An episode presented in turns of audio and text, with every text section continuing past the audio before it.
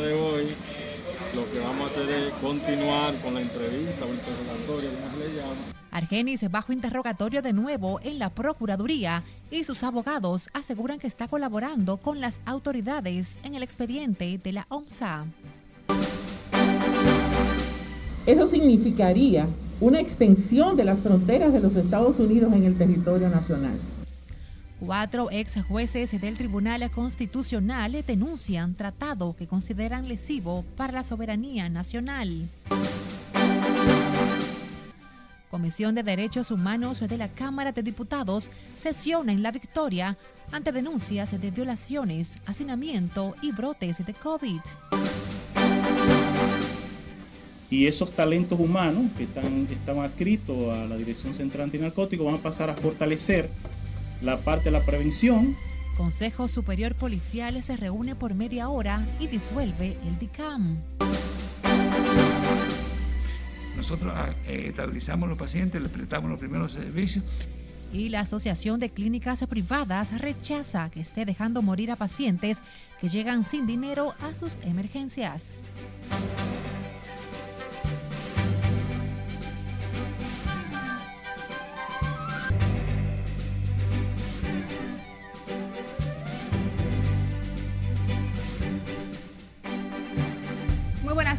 En miércoles 3 de febrero. Gracias por acompañarnos en la apertura de la primera emisión de Noticias RNN. Soy Graciela Acevedo. Gracias por acompañarnos.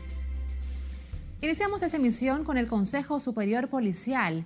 Acordó hoy la eliminación de la Dirección Central Antinarcóticos de la Institución del Orden, tal y como dispuso el presidente Luis Abinader para que la lucha contra las drogas se concentre en la Dirección Nacional de Control de Drogas.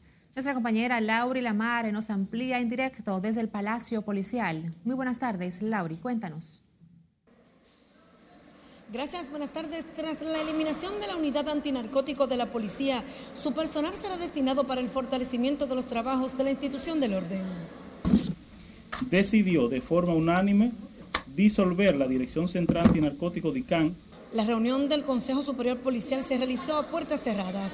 Fue encabezada por el ministro de Interior Jesús Vázquez Martínez y la asistencia del jefe policial mayor general Eduardo Sánchez González, el procurador adjunto Rodolfo Espiñeira y demás integrantes. Fue una sesión en la que solo se trató la orden impartida por el mandatario.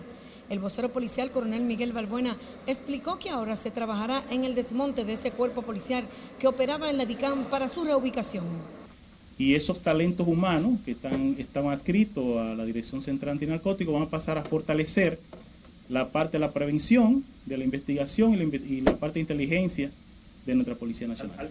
El presidente Luis Abinader instruyó para que se derogara la orden especial que creó la DICAN en el 2008 para que el combate a las drogas en todas sus manifestaciones lo asuma la DNCD. Los casos que están en proceso de inteligencia y de investigación serán gestionados por la Dirección Nacional de Control de Drogas. Con la DICAN ascienden a seis las entidades eliminadas por el presidente Luis Abinader desde que asumió el poder en agosto pasado.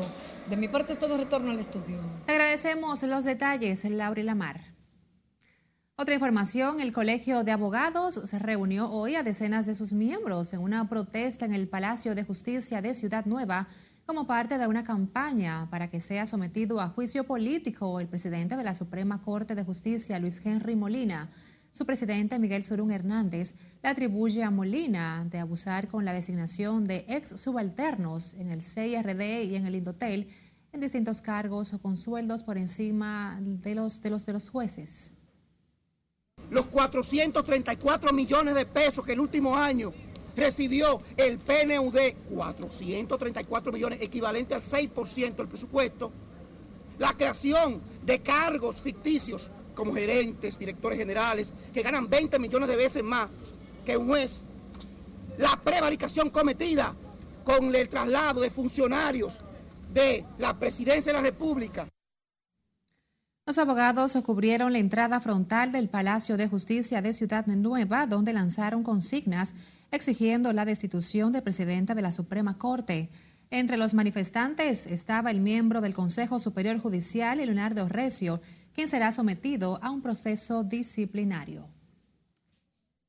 A propósito, la Inspectoría del Poder Judicial investigará al consejero Leonardo Recio Tineo, quien ha hecho causa común con el Colegio de Abogados en los ataques contra el presidente de la Suprema Corte.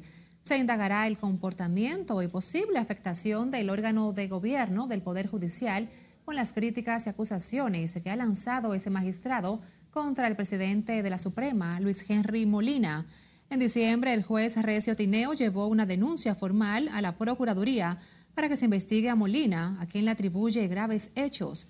El Consejo del Poder Judicial recordó lo establecido en el Código de Comportamiento Ético referente a la cultura de los jueces y los servidores administrativos judiciales y se sancionará toda conducta de respeto al mismo. También resalta que los principios establecidos en dichos códigos, tales como lealtad, prudencia, secreto profesional, son insoslayables en el ejercicio de las funciones que resultan vinculantes para todos los integrantes del Poder Judicial. La Procuraduría General de la República, donde es interrogado por segundo día Argenis Contreras, señalado como autor material del asesinato del abogado Junior Ramírez hace casi cuatro años. Nuestro compañero José Tomás Paulino se encuentra en ese lugar y nos reporta. Muy buenas tardes, José. Cuéntanos. Hola, buenas tardes. Por segundo día consecutivo, Argenis Contreras se encuentra bajo el fuego cruzado del Ministerio Público después de su extradición ayer desde los Estados Unidos. Él está aquí y que vino con la voluntad de colaborar y de que, y de que este proceso se aclare. Argenis Contreras fue trasladado desde la cárcel provisional del Palacio de Justicia de Ciudad Nueva a las 11 de la mañana. Lo escoltaron unidades especializadas en transporte de alto riesgo hasta el edificio de la Procuraduría General de la República en el centro de los héroes. Aquí es interrogado por un equipo de fiscales encabezado por el director de la Procuraduría especializada en persecución de la corrupción administrativa, Wilson Camacho. Y para eso estamos desde ayer, porque él también tenía derecho a hacer uso del silencio y no lo ha hecho. Entonces él está declarando, está dando las informaciones necesarias del proceso. Sus abogados dijeron que huyó a los Estados Unidos porque temía por su vida en República Dominicana. También la vía de recurrir en casación, por recomendación de nosotros los abogados, le dijimos que no recurriera en casación y que decidiera venir a enfrentar el proceso. Esa es la realidad. Mañana se cumple el plazo legal de 48 horas del que dispone el Ministerio Público para presentar la solicitud de medidas de coerción a Argenis Contreras, imputado como autor material del asesinato del abogado y catedrático universitario Junior Ramírez. Vuelvo contigo al set de noticias. Gracias por el reporte, José Tomás. Otra información. Los contagios por coronavirus aumentaron en las últimas horas al reportarse 1.357 afectados con 15 muertes más. El Ministerio de Salud Pública informó que en 11 meses de la pandemia ya son 2.719 los fallecidos por el coronavirus. Hasta el momento, 54.194 pacientes están positivos y 933 están hospitalizados en los centros de atención COVID. El boletín epidemiológico destaca una ligera tendencia a la baja en la positividad, mientras la ocupación hospitalaria se sitúa en un 34%, aunque en cuidados intensivos la cantidad de pacientes alcanza un 54%. Mientras tanto, los casos de coronavirus siguen en aumento en San Juan de la Maguana, donde decenas de profesores han resultado afectados por la enfermedad. Julio César Mateo nos amplía. Educadores de escuelas públicas de varias comunidades de San Juan han resultado contagiados de COVID-19, pese a que los estudiantes no están asistiendo a las aulas. Es alarmante cómo la pandemia ha venido afectando la clase magisterial en el país y mucho más en San Juan de la Maguana.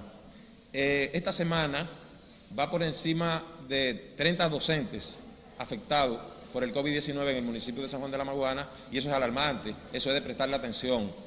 Por lo que nosotros entendemos que debe haber un nuevo esquema de participación en los centros educativos de la clase magisterial. Entre los afectados por la enfermedad durante los últimos días en San Juan, figura el director regional del Ministerio de Educación. Con el subprograma Aprendamos en Casa, va a ser puesto en práctica en esta regional de educación, aunque dejemos el pellejo en la calle. Estoy apostando a los docentes Es por ello que directivos de la Asociación Dominicana de Profesores entienden que los docentes deben realizar el trabajo desde sus casas. Que como Comité Ejecutivo Municipal hemos en las últimas asambleas hemos empoderado lo que son los directores y las unidades de base para que ellos en sus realidades inmediatamente tomen conducta y prioricen la salud de los profesores, mandándolos a trabajar desde su casa para así salvaguardar lo que es la salud de ellos y de su familia. Según datos suministrados por el Ministerio de Salud Pública, San Juan es la sexta provincia en número de casos positivos de coronavirus en el país. Como sabido por ustedes, el país y el mundo afectado de una pandemia desde el mes de marzo 2020 y con este operativo se busca detectar, ¿verdad?, eh, algunas personas positivas o negativas. En San Juan de la Maguana, Julio César Mateo, RNN. La agrupación médica del Instituto Dominicano de la Seguridad Social y empleados de esos centros de atención primaria protestaron para denunciar el estado de precariedad en las policlínicas del IDSS si ellos no quieren atender a las estructuras que fueron del antiguo Seguro Social, porque para una cosa existimos y para otra no. Es el personal de salud que labora en la Policlínica Zona F. Protestaron en reclamo de mejores condiciones laborales. Denuncian la falta de equipos, materiales de bioseguridad, insumos y medicamentos en las policlínicas. Le pedimos que bajen, que bajen aquí, que hagan visita sorpresa y que vengan con nosotros. Que lo estamos ayudando. Con esta denuncia lo estamos ayudando porque sabemos que ustedes la encontraron, pero deben resolverlo. Un paciente no puede entrar a cirugía si no tiene rehabilitada la boca. Así es que le pedimos a nuestro señor presidente que por favor nos supla de materiales y equipos. En estos centros de atención primaria en estos centros de atención primaria también falta personal y atención al laboratorio. El, laboratorio hace añales que está pasando por una crisis. El aparato de química, que no se hace ni colesterol, ni triglicéridos, ni TGO, ni TGP, etcétera. Los pacientes también deploran las condiciones en las que son atendidos. De nada hay medicina en la farmacia, ni, la patilla y la presión en la farmacia. Ya te sabes uno te le da una vaina de la, presión aquí, tiene que morirse aquí porque no, existe una patilla ahí.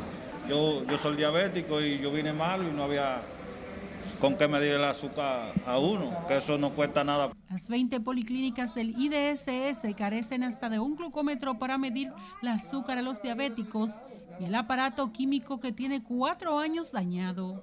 Sila Disaquino, RNN. Manténgase informado de manera constante a través de nuestras redes sociales. Estamos en Facebook, en Twitter, Instagram y YouTube. El usuario arroba noticias RNN. Además, se puede escuchar en nuestras dos emisiones de noticias a través de Spotify, Apple y Google Podcasts.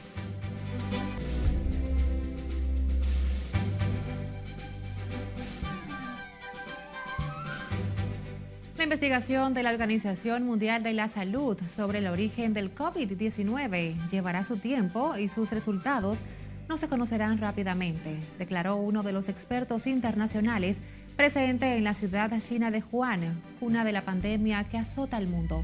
Nuestra compañera Scarlett Guichardo nos pone al tanto en el resumen internacional. Muy buenas tardes, Scarlett. Así es, buenas tardes, Graciela. Los expertos comenzaron la investigación la semana pasada tras cumplir una cuarentena de 14 días, más de un año después de los primeros casos, lo que hace imposible que encuentren muchos rastros de las primeras transmisiones virales.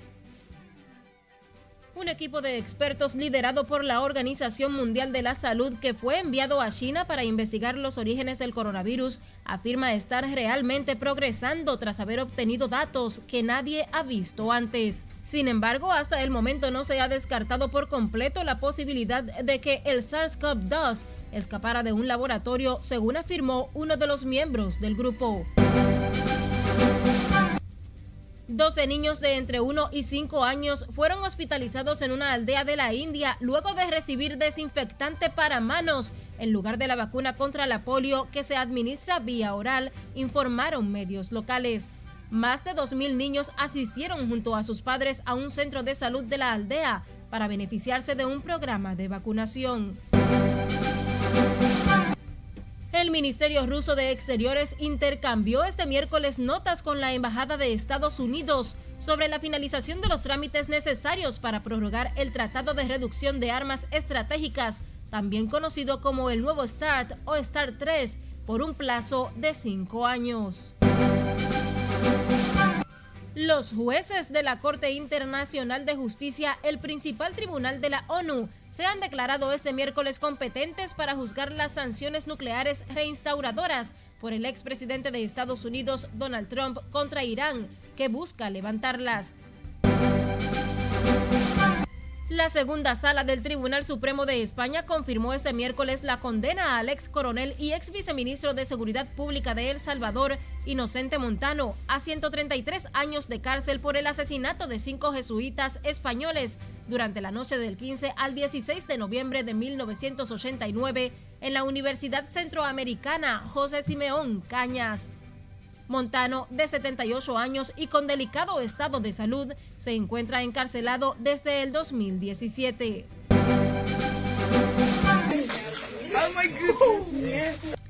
Y terminamos con el hallazgo de un cocodrilo en la piscina de la casa de una pareja en la provincia del noroeste en Sudáfrica. Ambos se disponían a sacar a sus mascotas al patio de su casa cuando echaron un vistazo a las cámaras de vigilancia y descubrieron a un cocodrilo de 3 metros en el fondo de la piscina.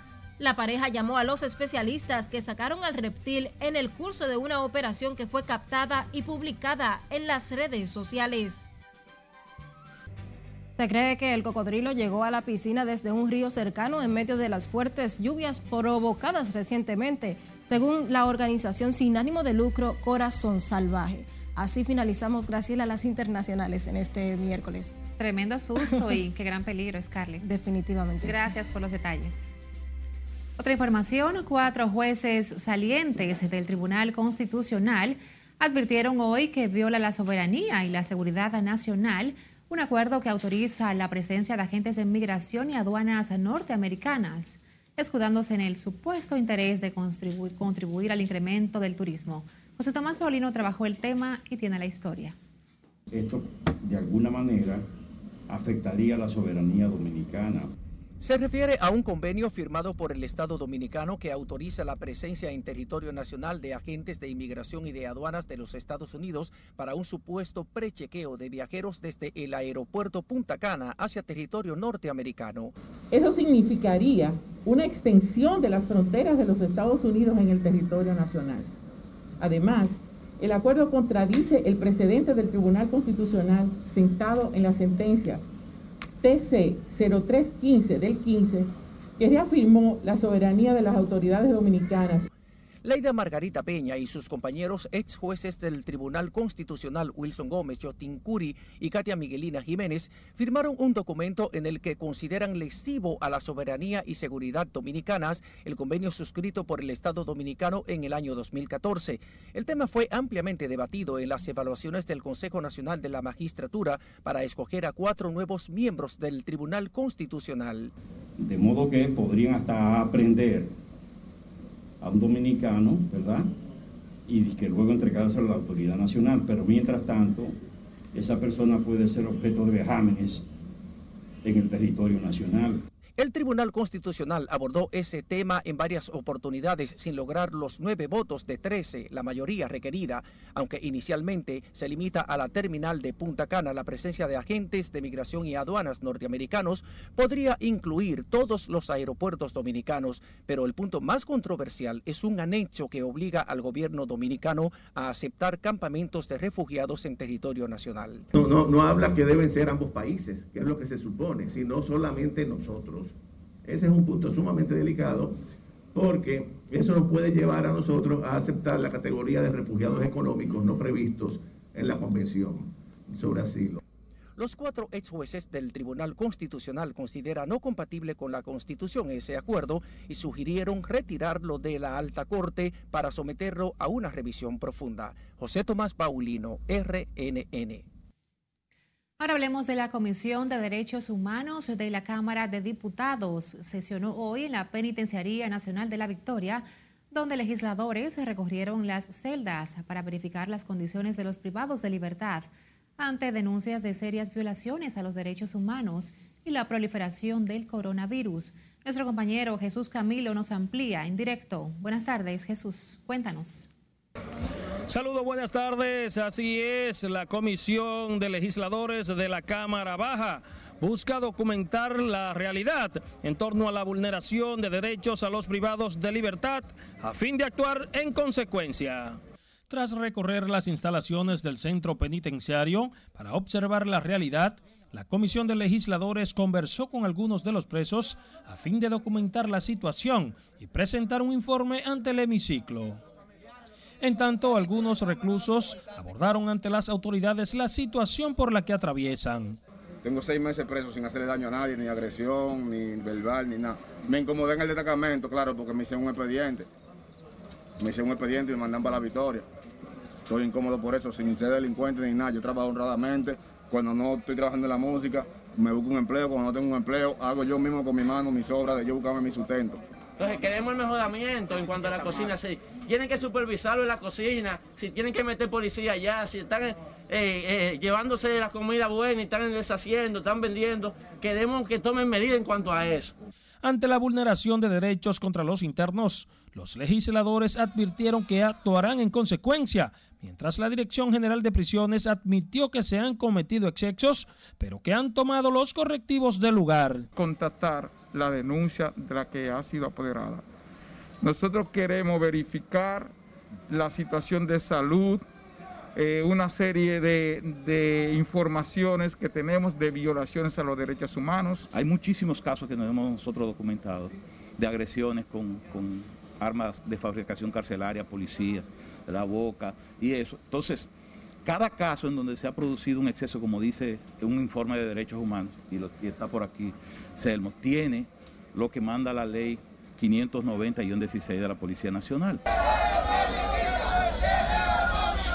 Actualmente, en la cárcel de la Victoria, hay una población de 8.000 internos, cuando el recinto carcelario apenas tiene capacidad para unos 3.000 presos. El director de prisiones informó además han implementado todas las medidas sanitarias requeridas, así como la suspensión de visitas rutinarias y conyugales ante el incremento de los casos de contagio por el COVID-19. Luego de la presentación del informe que darán a conocer los legisladores, la Cámara de Diputados instruirá sobre las medidas a adoptar. Es todo lo que tengo hasta el momento. Vuelvo contigo al set de noticias. Gracias Jesús, reportándonos desde la Penitenciaría Nacional de la Victoria. Pero a pesar de lo expuesto por las autoridades de este penal, familiares de reclusos denuncian el estado de hacinamiento en que viven sus parientes y los maltratos a que son sometidos en este penal. Cesarina Ravelo con los detalles. El ser humano debe de, ser consciente con lo que hace. Eh, lo tiran por un baño como que un perro todavía está en, la, en castigo, todavía lo tienen castigo. Los familiares de los presos de la Victoria se quejaron de que sus parientes son sometidos a torturas y otros atropellos. Calificaron como infrahumana la situación por la que atraviesan los privados de libertad, por lo que pidieron la intervención del presidente de la República. Durmiendo en el piso y pasando Porque están mal ellos en la calle, porque más presos y su familia, a veces son humillados por algunos de los policías, también humillados por el mismo preso, porque ellos ven la, familia no tenemos acceso a visitarlo. Denunciaron además que en la cárcel de la Victoria opera una mafia en el cobro de peajes en contubernio con las autoridades. Él no está llamando, lo tienen en un cuarto aislado, le quitaron toda la ropa. El director es hijo del señor que él dice que él le atracó y mi hijo no atracó eso pero que a él solo no pueden quitarle su goleta y tirarlo para el suelo, porque esa goleta la compramos nosotros, fue comprar la familia. La goleta es donde tú vives, ahí. O sea, un cuartico donde ellos duermen, ¿entiendes? Entonces, a él solo lo sacan de la goleta y dice que, que eso no es que eso es del Estado, que ahí nadie tiene nada. Pero ellos mismos tienen un alcalde que vende la goleta y hace de todo.